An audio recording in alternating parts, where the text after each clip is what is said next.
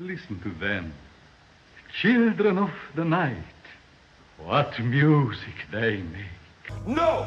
I! Panda! Now you come to me and you say, Don Corleone, give me justice. Canalla. ¿Qué pretende usted de mí? You talking to me? You talking to me? No. I am your father. Laboratory! This is me and my most masochistic. Well, it's your baby. Cómo ruge la leonera, general. Dos potencias se saludan. De película. Un podcast de Marcelo Scotti y Raúl Finkel. Una charla sobre cine. Versión Zoom.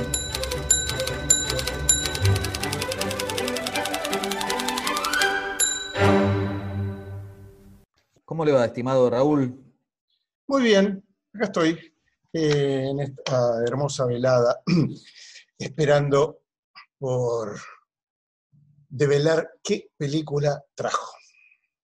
Bien, le traigo una película de la década del 60. Yo me puedo- la verdad que me voy a quedar a vivir en la década del 60, me parece. ¿eh? Sería muy feliz ahí, ¿no? La mayoría de las películas que, que me interesan, o por lo menos que me interesan para comentar, fueron realizadas en los años 60. Sí, no sé si sería muy feliz, pero me parece que hay algo de, de los 60 en el cine que sería interesante revisar, además de que de, los años de, cierta experimentación o de cierta vanguardia asociada a las, a las rupturas generacionales y a, a la muerte del cine clásico, digamos, o al, por lo menos al comienzo de la decadencia del cine clásico, quedó como, la década del 60 está como mu- muy asociada en la historia del cine, sobre todo de, la, de la crítica especializada a las, a las nuevas olas, a la Nouvelle Vague y a las herencias del neorrealismo, digamos, ¿no? Pero hay, por detrás de, de esas dos grandes corrientes, había un montón de directores jóvenes que se estaban preguntando sobre la, la continuidad del cine clásico, digamos, ¿no? Cómo, cómo se podía seguir haciendo cine clásico con ciertos cuestionamientos, con ciertas rupturas, con ciertas innovaciones, pero sin terminar de romper los moldes del clásico. Y el director que le traigo hoy, la película que le traigo hoy, se inscribe en, esa, en ese molde, si se quiere. Ajá, deje de alargar el misterio. La película se llama, en el original, Fail Safe. Es del año 1964. Está dirigida por Sidney Lumet, Ajá, uno de los más interesantes de los jóvenes directores de los años 50 y 60, claro. de- del Hollywood de los 50 y 60. Y fue estrenada eh, mundialmente bajo, mundialmente en en el mundo de habla hispana, digamos, con dos títulos diferentes. Uno es Punto Límite, Ah, sí. que para mí es como el, más representativo, y el otro es límite de seguridad. Bueno, lo cierto es que ninguno de los dos se ajusta exactamente al, al título original, que da cuenta de, el fail safe es, es una expresión para, para dar cuenta de límite entre eh, la seguridad y el fallo del, del sistema de seguridad, es una expresión inglesa, Claro. muy característica de los sistemas de, de control eh, armamentístico durante la Guerra Fría. De ahí viene la, la la fórmula intraducible al español. Y es una película sobre la Guerra Fría, claramente, ¿no? Tal vez una, una- una de las películas más importantes que se hicieron en, en la historia del cine sobre la Guerra Fría, y más, más que sobre la Guerra Fría, que, que la Guerra Fría es como una expresión demasiado abarcadora, es una película sobre el pánico nuclear Ajá. que fue una experiencia común a, la- a- a un par de generaciones de- desde finales de los 50 y sobre todo a lo largo de, todos los- de toda la década del 60, eh, en relación a la posibilidad concreta de que las dos grandes superpotencias que lideraban la Guerra Fría se, se enfrentaran directamente por medio de las armas que ya eran armas Que cargaran ¿no? el mundo. Exactamente. La película es menos conocida de lo que debiera, por, por- básicamente debiera ser más conocida por dos razones. Primero porque es una gran película, podría decir, es un gran thriller político. Y por otra parte porque tiene uno de los finales más increíbles de la historia del cine. Lo es por, por dos razones. Después voy a volver un poco sobre el final, pero Primero por lo que se cuenta en ese final, que yo creo que no se ha contado nunca más en la historia del cine norteamericano. Por otra parte, por las formas que encuentra el director de contar eso que es inenarrable y que es notable. Ahí también uno puede encontrar parte de las inquietudes formales de Lamet, que, hacen que la película eh, sea una película realmente muy moderna para, para su tiempo. Después me parece que es poco conocida o menos conocida de lo que debiera, porque quedó, si uno le pregunta a la gente en general, a ver, voy a hacer el ensayo, Finkel, la primera película que se le viene a la mente si yo le pregunto por la Guerra Fría. Oh, ponen estos aprietos. Eh, primera película sobre Guerra Fría. Y no sé, ahora se me ocurre Teléfono Rojo, volamos hacia Moscú, podría ser. Ve, de que el ensayo funcionó, Finkel, no, no se me queje. ¿Era lo que usted esperaba? Sí, era lo que yo esperaba, exactamente, porque es la, la película que el gran público tiene asociada a la Guerra Fría. Me parece que hay dos grandes películas que hizo el cine norteamericano sobre la Guerra Fría, ninguna de ellas es Doctor Insólito. Una es una gran comedia de Billy Wilder que se Uno, llama dos, tres. Uno, dos, que en el momento de su estreno justamente se estaba construyendo el muro de Berlín, lo que dejó a la película en el rincón de, algo que no, que no pasaba la prueba de, de un presente demasiado amargo como para reírse de él. Y la otra para mí es esta, que no, claramente no es una comedia, sino una, una película muy seria, que se ocupa de una situación ficcionalizada, pero bastante probable en su contexto, que es la posibilidad de que se desarrolle un ataque nuclear de una de las superpotencias hacia otra. Bueno, metámonos un poco en punto límite entonces. 1964, un blanco y negro que por momentos parece expresionista, con una apelación bastante permanente a la distorsión de los ángulos y de, y de las lentes, con grano bastante grueso, entonces la película, si bien uno no la puede meter adentro de del- cajoncito del expresionismo, está ahí permanentemente. Empieza como una situación bastante cotidiana, digamos, que es un congresista de los Estados Unidos que, que va a visitar unas instala- las instalaciones nucleares del país en una visita de rutina como para verificar que todo funciona correctamente y para que le expliquen cuáles son los, los procedimientos estándares para monitorear al adversario y mientras tanto tener dispuestas la- las armas de- del propio país. Todo esto bajo el principio característico de la época, que es el, el principio de la de- destrucción mutua asegurada. Claro. Esta idea de que las dos superpotencias se controlaban entre sí porque la- ambas sabían que la otra tenía la posibilidad de destruirla. Entonces, Ujú. por lo tanto, eso garantizaba que no se iban a atacar. Sin embargo, esto se daba en un tablero internacional muy complejo, que de hecho se había expresado un par de años antes en, en la crisis de los misiles en Cuba, Claro. y que tuvo también otros episodios eh, durante los años 60 que, que pusieron al mundo en jaque, ¿no? Y que, bueno, de hecho dieron lugar a la construcción de refugios nucleares en Europa, en Estados Unidos, en buena parte del hemisferio norte. La posibilidad de que la Unión Soviética y los Estados Unidos se atacaran mutuamente existía. Bueno, la película empieza con, con esa visita de rutina y en el momento en el que le están explicando al congresista que cómo funciona todo y le están mostrando cómo hay eh, cinco aviones caza armados con misiles que patrullan el área de delimitación entre el espacio aéreo soviético y el norteamericano, el sistema evidencia una falla, justo en ese momento. Lo desactivan, los, los generales a cargo no, no le dan mayor trascendencia, dicen que eso puede pasar y que cada tanto pasa, pero el congresista se queda ahí un poco alarmado. De a poco, la falla se va comprobando que no es una falla de, de las máquinas que monitorean, sino que es una falla que se ha transmitido a los aviones y que se traduce para los aviadores en una orden de que ataquen Moscú Ajá. y que lancen sus bombas nucleares, sus misiles, sobre Moscú. Bien.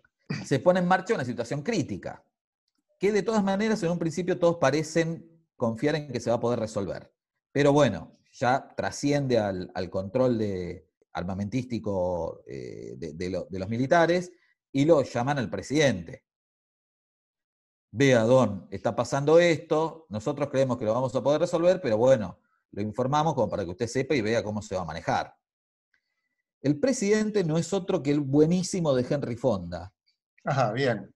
En uno de los papeles de su vida, en uno de los 150 papeles de su vida, porque la verdad es que Fonda actuó bien en todas las En todos, películas, en todas las situaciones.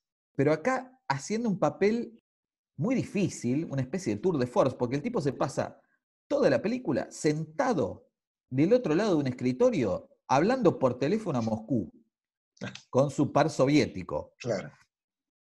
Y con un traductor que eh, desde otro teléfono le traduce eh, lo que dice el, primer ministro ruso.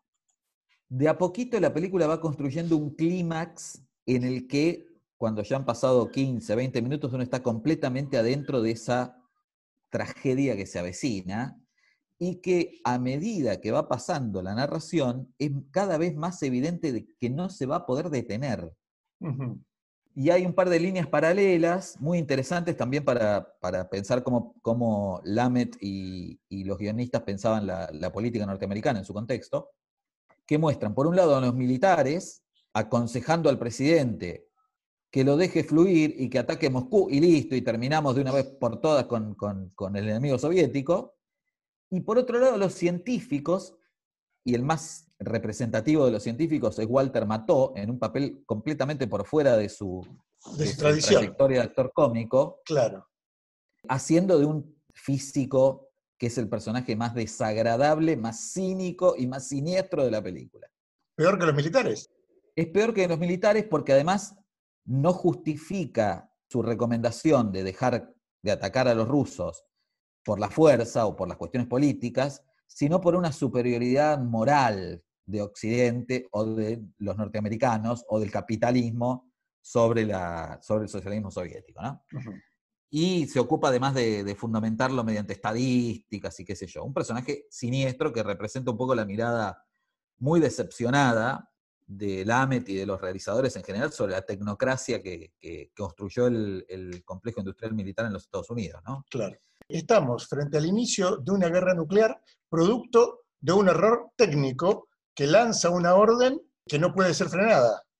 Claro, exactamente. La orden no puede ser frenada porque los procedimientos previstos para la, para la eventualidad se anulan unos, unos a otros. Por ejemplo, el presidente norteamericano asume la situación rápidamente y, y se pone inmediatamente en contacto con, con, los rusos para decir, mire, está pasando esto, nosotros no queremos atacarlos, pero tenemos dificultades para hacer volver a los... Los aviones. Eh, primero porque perdieron, la falla de seguridad hizo que perdieran contacto en, los primero, en las primeras dos horas, que es el momento en el que todavía los podían hacer volver por teléfono, digamos.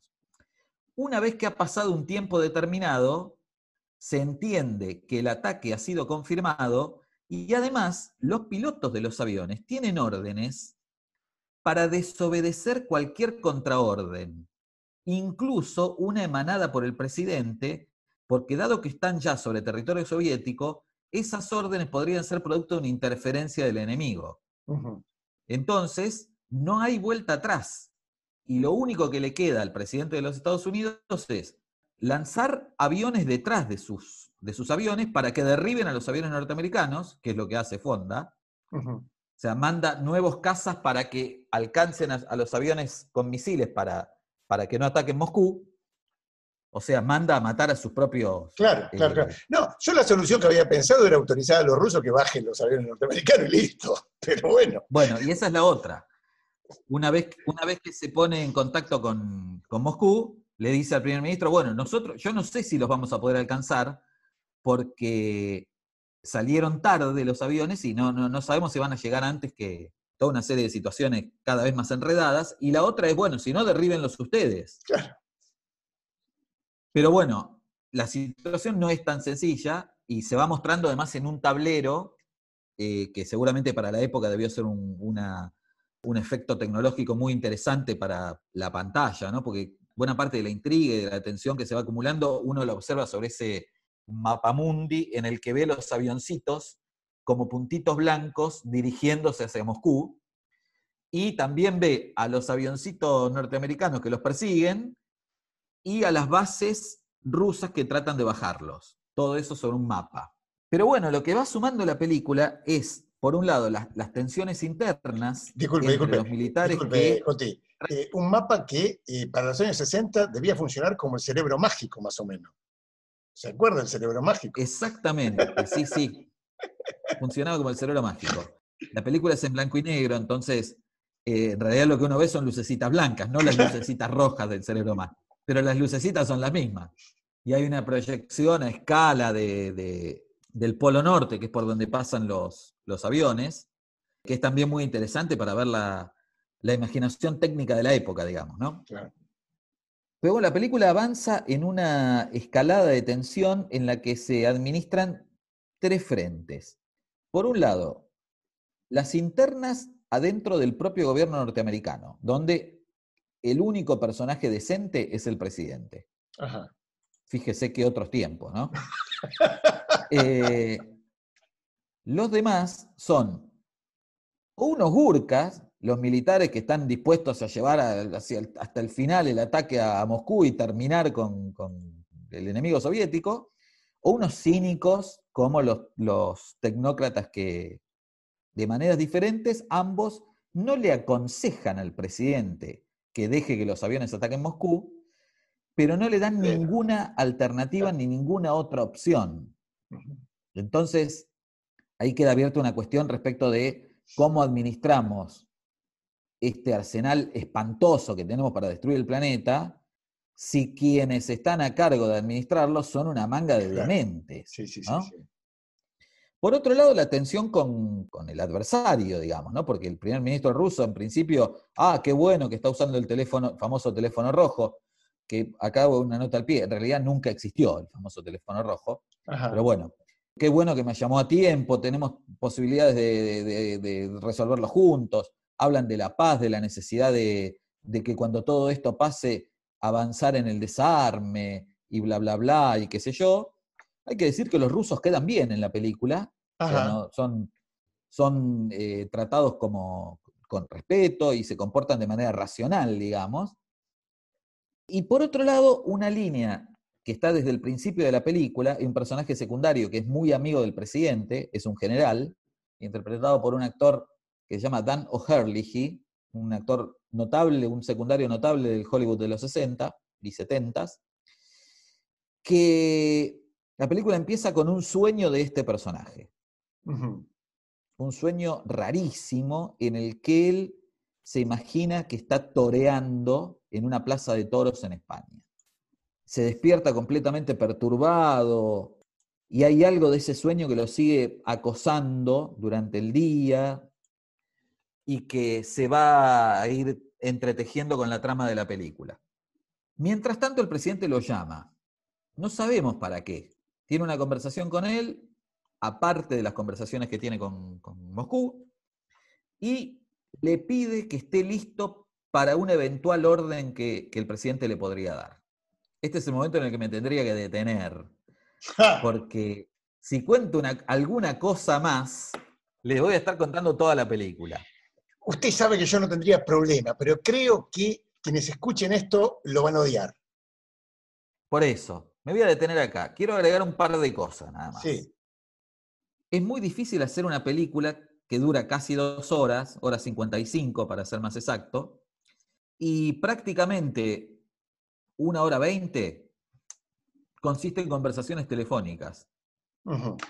Bueno, Que por otra parte son conversaciones telefónicas en las que solo vemos al- al- a uno de los, de, los, eh, de los que hablan, que es el presidente de los Estados Unidos. Al ruso no lo escuchamos nunca. claro, claro. Solo Ahora- sabemos lo que dice por la traducción que hace el, el- el colaborador de Fonda. Claro.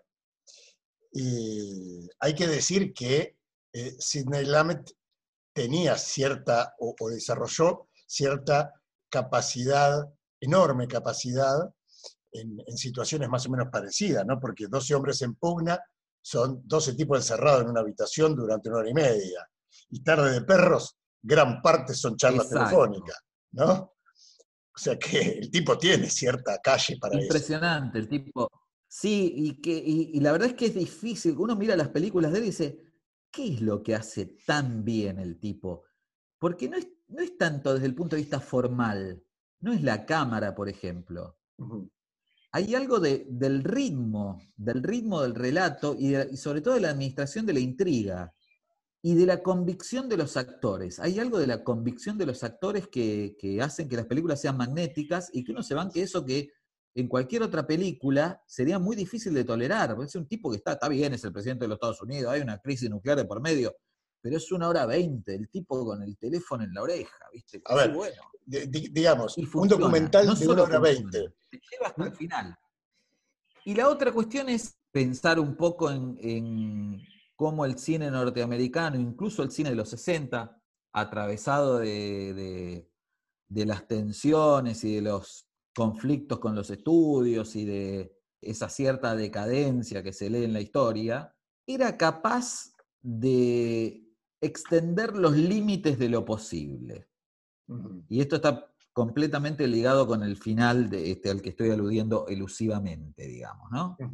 En las películas norteamericanas, un poco lo que, lo que pensábamos con Seconds, con, con la película de Frankenheimer, Sí. en algunas películas norteamericanas de los años 60, había una imaginación que estaba por delante de su tiempo, una imaginación política, una imaginación social, que bueno, que también lo podemos pensar en relación con, con Búsqueda Insaciable, Claro. cosas que, que el cine podía plantear que corrían los límites de lo posible para la cultura y para la cultura política en este caso, ¿no?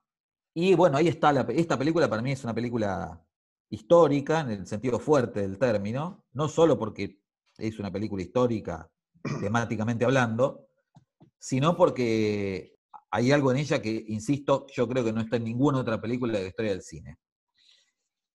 Y por otra parte, repone muy bien el concepto de thriller, ¿no? Muy asociado normalmente al, al cine policial o al cine negro, porque lo que se va construyendo en la película es del orden de lo estremecedor, justamente.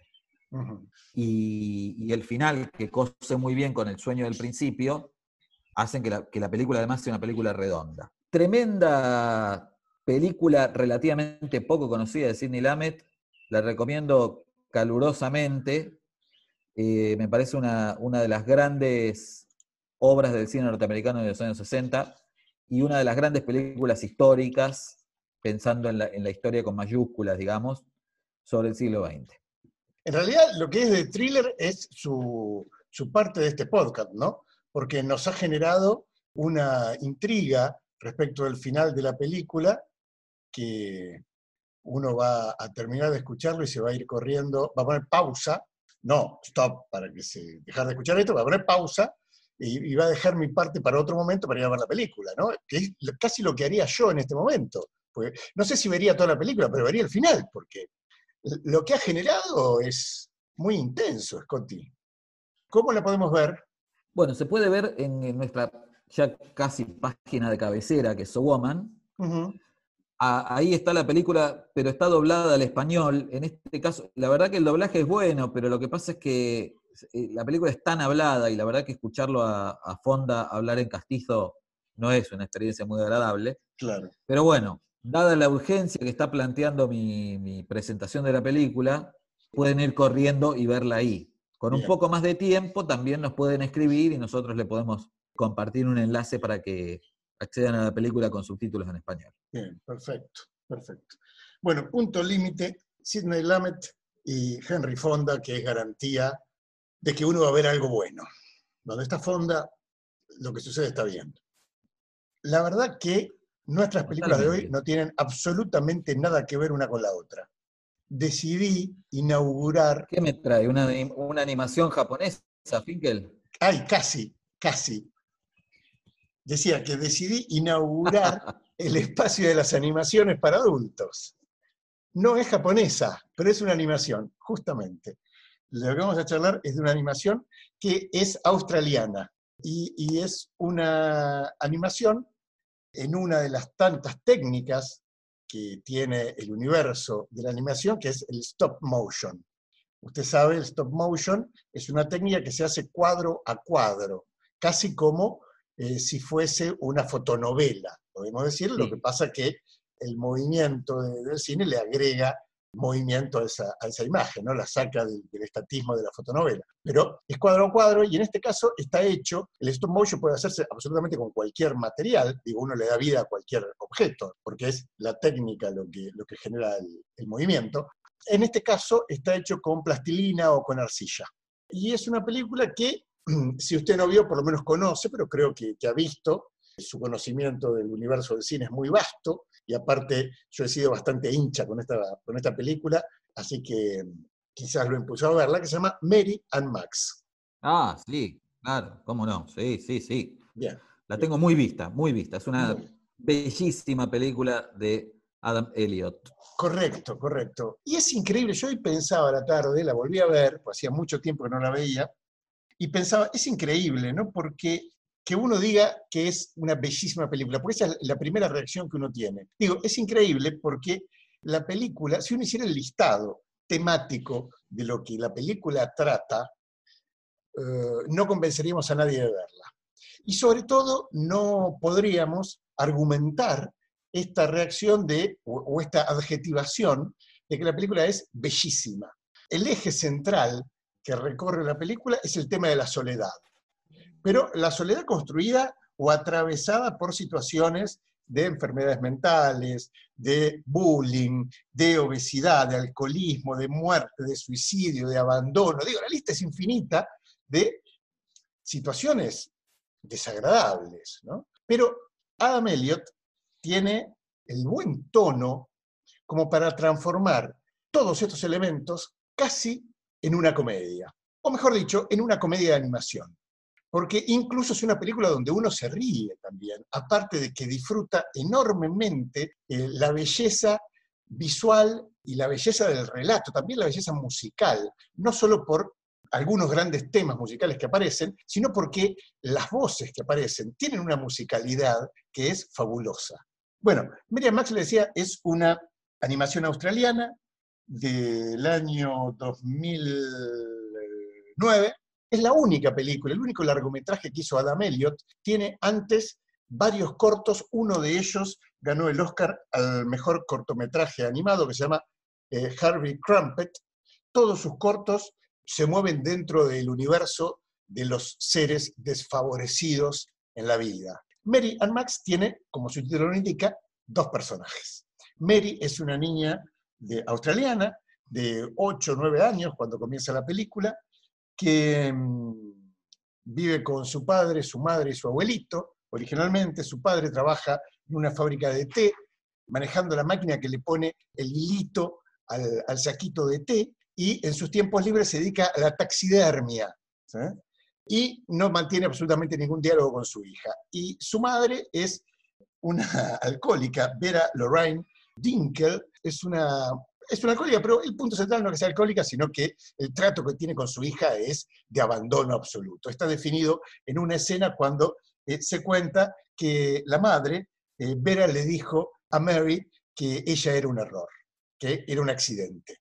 Ese es el punto en el que se construye la relación madre-hija. El único personaje empático que aparece nada, un, instante en la película, el único muñequito empático es el del abuelo Ralph, porque el abuelo Ralph le dice que no es así, que los niños nacen a partir de decisiones y que se los encuentra en el fondo de, los vasos de cerveza. En Australia, le dice, los niños nacen en el fondo, su padre los encuentra en el fondo del vaso de cerveza. Inverosímil, pero relato. Es el relato del cual Mary Doris Dinkle se agarra frente al otro, que es el accidente, el único punto que tiene de agarre es ese relato de, su abuelito. Mary está en el fondo del mar, no existe para nadie, es una molestia, es un accidente, fue un error, y no tiene la mirada de nadie que la, que la consuele o que desde la cual pueda sostenerse. Tiene como único amigo, digamos, una mascota que es un gallo, y, es fanática de una serie que se llama Los Noblets, una serie de dibujitos animados. Y tiene los Noblets, pero los muñequitos son caseros, los hizo ella. No porque su familia sea tan pobre como para no poder comprárselo, sino porque seguramente nadie se ha dado cuenta que a ella le gusta ese dibujito animado o porque nadie ha pensado en hacerle un regalo. Mary está abandonada absolutamente en el mundo. En uno de los eventos que está con su madre, se pregunta, Mary, ¿de dónde están en el correo? Y se pregunta, ¿y de dónde vendrán los, nenes en otros lugares. Está en un correo, están las guías telefónicas, y agarra la guía telefónica de Estados Unidos y anota un nombre, que es el de Max, Max Horowitz, con la, con la idea eh, delirante de escribirle para preguntarle dónde nacen los niños en Estados Unidos, y es lo que hace. Y a partir de ahí, la película se transforma en una película epistolar, porque lo que une a Mary y a Max son las cartas que se van escribiendo. Mary tiene la suerte de seleccionar a alguien para escribirle que está más solo en el mundo que ella.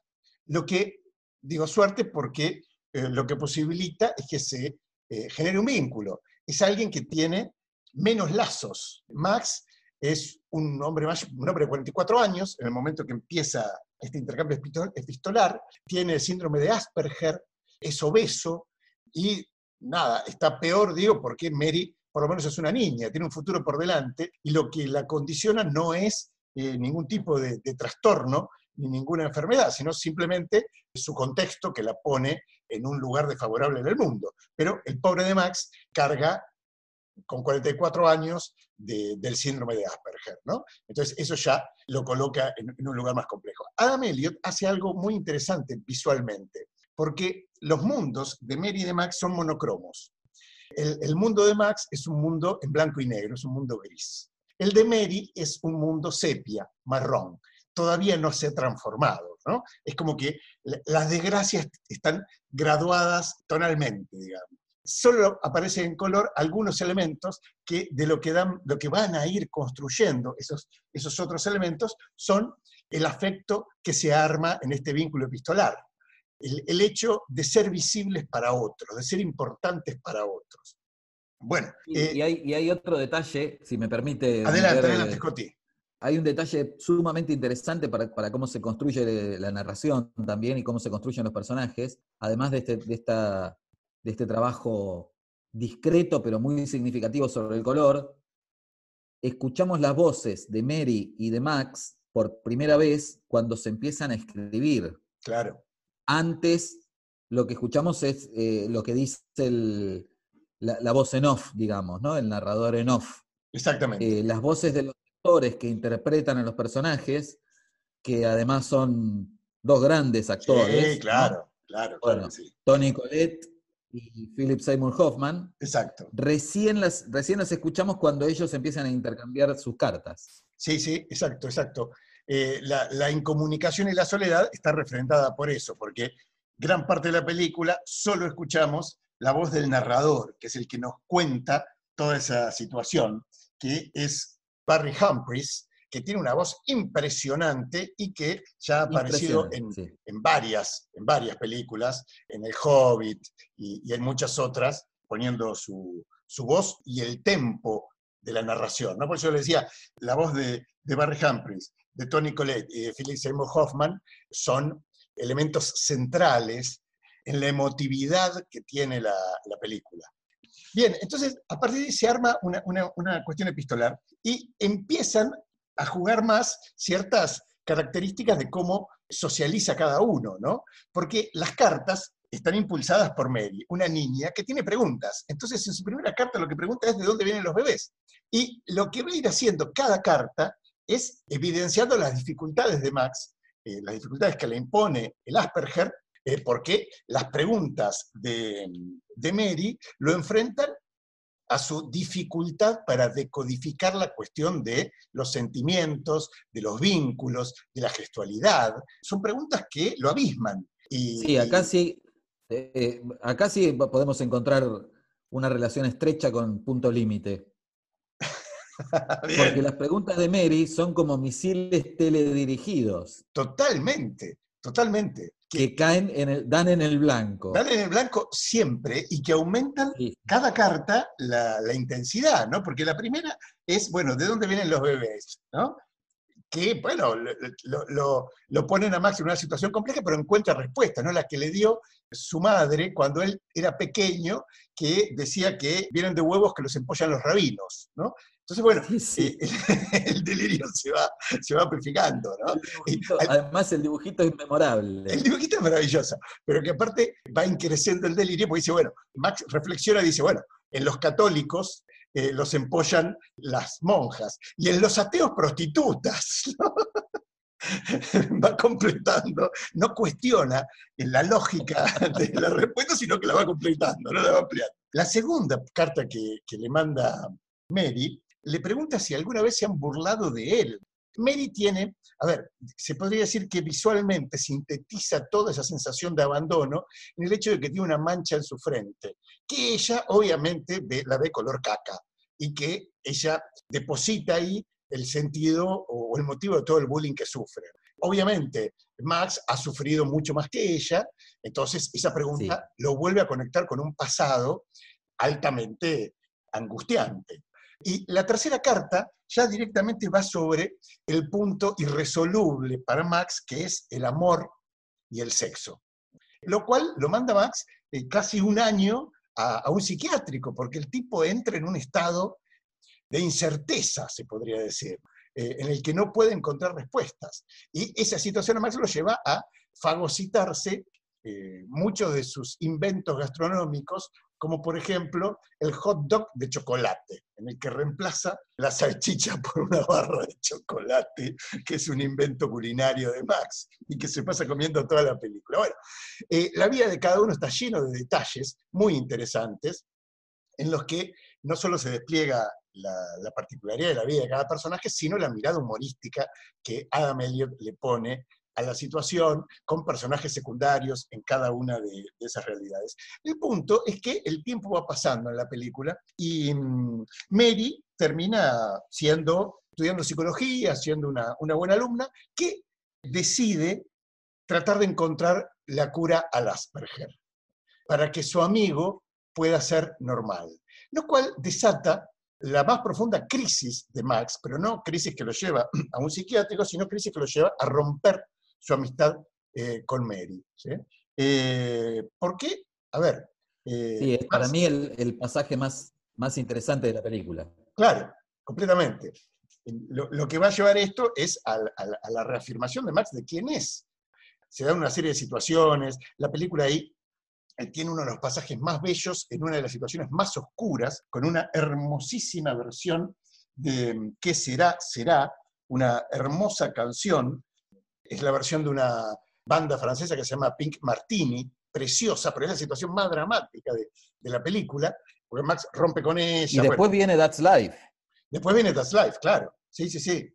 Y, y Max en algún momento comprende que su enojo con Mary ha sido llevado a límites insoportables, ¿no? Porque es su amiga. Y le escribe una carta, ¿eh? la carta de reconciliación. Y yo quiero leerle unos fragmentos porque me parece que son fantásticos. Max, que en, signo de, ruptura con Mary, le saca la tecla M a, su máquina de escribir, porque las cartas de Max están hechas a máquina, y hay que decir, cada vez que Max escribe a máquina, lo que suena es parte de la introducción de este podcast. La serie de voces que se hilvanan, digamos, en, el inicio del, podcast, terminan con una melodía armada a partir de la máquina de escribir. Y eso es parte de la banda de sonido de Merian Max, que la hace de Penguin Orchestra. Bueno, una de las cosas que tipea Max en la carta le dice a Mary, cuando recibí tu libro, las emociones en mi cerebro se sintieron como en una secadora, se golpearon unas a otras. El dolor se sintió como cuando accidentalmente me engrampé la boca. La razón por la que te perdono es que no eres perfecta. Eres imperfecta, y yo también. Todos los humanos son imperfectos. Cuando era joven, quería ser cualquiera menos yo mismo. El doctor Bernard Hasselhoff dijo que si yo estuviese en una isla desierta, entonces tendría que acostumbrarme a hacerme compañía. Dijo que tendría que aceptarme con defectos y todo, y que nosotros no podemos elegir nuestros defectos. Son parte de nosotros y tenemos que vivir con ellos. Sin embargo, podemos elegir a nuestros amigos, y me alegra haberte elegido. Acá está toda la, sensibilidad en la que trabaja la película, ¿no? porque la película se organiza a partir de que estos dos personajes se sienten defectuosos o que el mundo los hace sentir defectuosos y eso los pone en un lugar de incomunicación y de soledad absoluta. Y nosotros vivimos en un mundo donde eh, la norma es tan fuerte ¿no? Los modelos son tan fuertes que todos en algún punto nos sentimos que no damos la talla y, y combatimos contra eso todo el tiempo. Y en la medida en que eh, podemos afirmarnos sobre nuestros pies es porque le hemos dado batalla a eso, ¿no?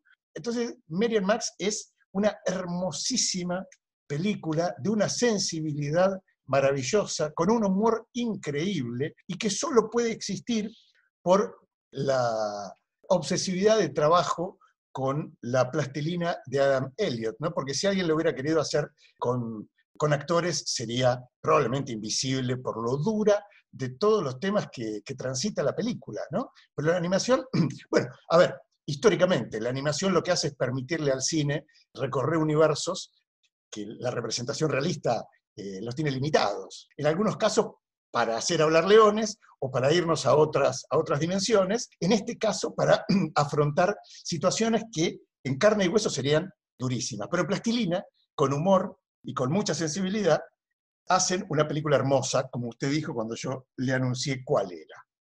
Sí, una película notable que tiene dos cosas que, que fui pensando un poco mientras hablabas de, de ella.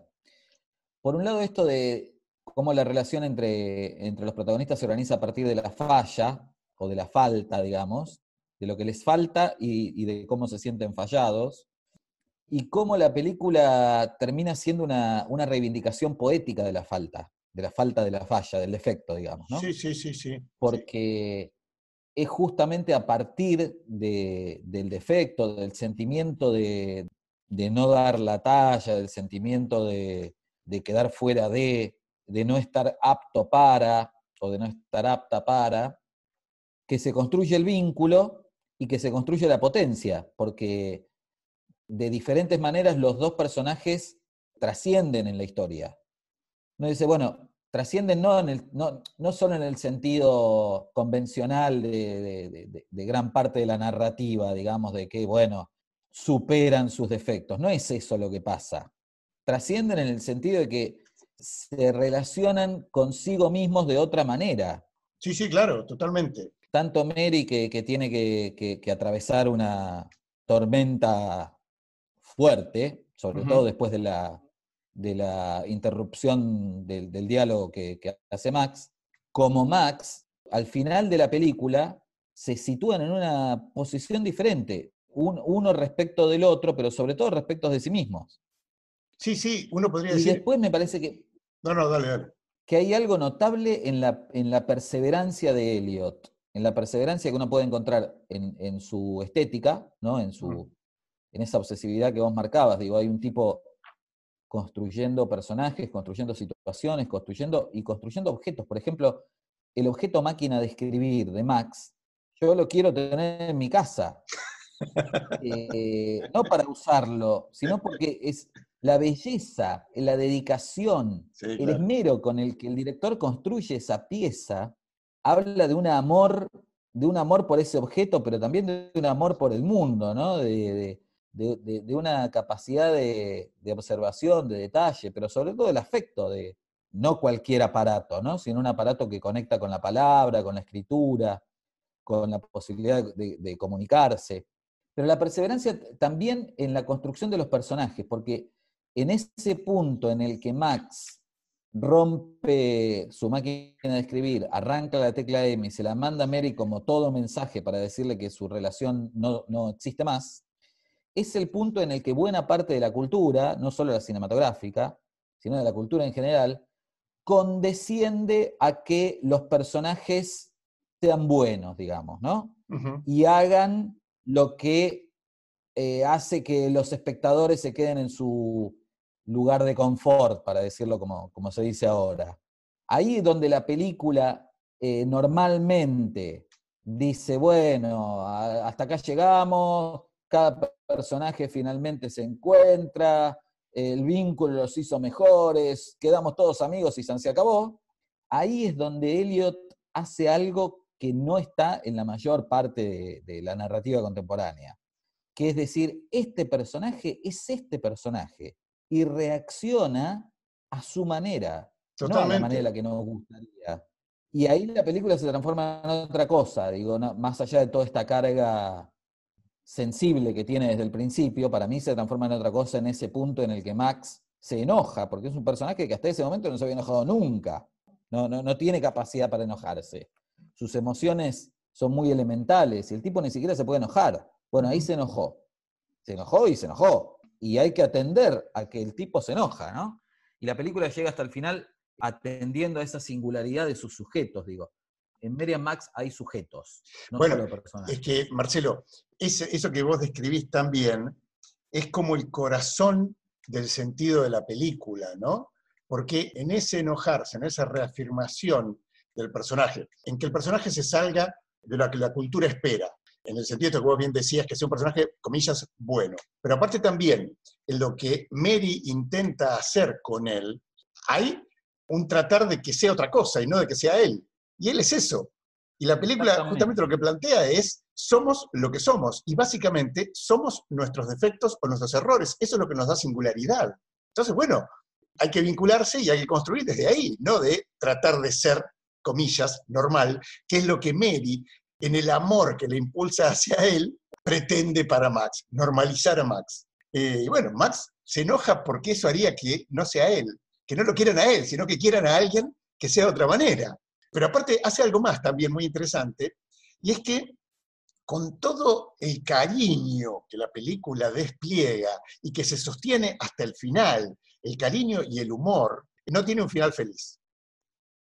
Pero lo que hace Elliot no es simplemente una, una Verónica con, con la capa de torero para, para hacerle oso al espectador. No. En realidad es el, es, el final que corresponde, ¿no? Digo, que corresponde a, los modos en los que se ha tramitado la relación. Y me parece que además lo que hace de alguna manera consistente el, el epílogo de la película, que más que el final es el epílogo, ¿no? Porque de Sí. alguna manera ya está, Sí. el final es, para mí está en la carta, ¿no? Mm. El epílogo me parece que es muy, muy consistente con el tono de, de la película, con el, tono de, con el tono de la voz en off de Humphreys, ¿no? Mm. Esto que, esa voz que es a la vez grave, que parece seria, pero que guarda también una gracia y una cierta ironía respecto de toda la situación, ¿no? Un cierto sentido irónico respecto de, de, bueno, la vida es esto también, es, es un accidente detrás de otro. Y el asunto no es el accidente en sí mismo, sino cómo nos podemos vincular con eso, ¿no? Cómo nos podemos Claro. relacionar con eso. Bueno, Mary Max online se puede ver en una página que se llama G Nula. En So Woman está. Bien. Entonces ya hay dos Sí, datos. sí. Seguramente en, en algunas otras también se puede encontrar, pero bueno, ahí en Genula está con subtítulos. Digo, esto es una película que no se puede ver doblada de ninguna manera, como No, no, no. habrán escuchado, porque hay mucho, mucho, mucho de la película que está sostenido en las voces. Bueno, y mm, Marian Max es una gran película que entra dentro de este espacio cada vez más poblado, pero hasta hace unos años poco visitado, que era el de las animaciones para adultos. No es una película para chicos, de ninguna manera. Como no son películas para No, no, chicos, no. Otras grandes películas o buenas películas de animación, como Vals con Bashir de Ari Folman, que tiene la particularidad de ser un documental dibujado, animado, o Persepolis de Marjanés Atrapi, que nos cuenta la historia de, de Irán. Eh, no, estaban mencionando algunas que pueden acompañar si alguien quiere desarrollar un, viaje por la animación para adultos, como Vals con Bashir, Persepolis, El fantástico señor Fox de Wes Anderson, también en, en stop motion, alguna de los japoneses, de Miyazaki, por supuesto, o de Takahata, eh, el de la tumba de las luciérnagas. Es un universo muy interesante el de, el de las animaciones para, para adultos. Y Marian Max es como un fantástico lugar por donde comenzar ese, ese recorrido. Bueno, seguimos abriendo camino, Finkel. Digamos. Bueno, estimado, lo dejamos, los dejamos con las intrigas de nuestras dos recomendaciones de hoy para que vayan a, corriendo a, a buscarlas y nos reencontramos el próximo, la próxima entrega de, de película. Así sea. Adiós, Scotty. Adiós. De película. Un podcast de Marcelo Scotti y Raúl Finkel. Una charla sobre cine. Versión Zoom.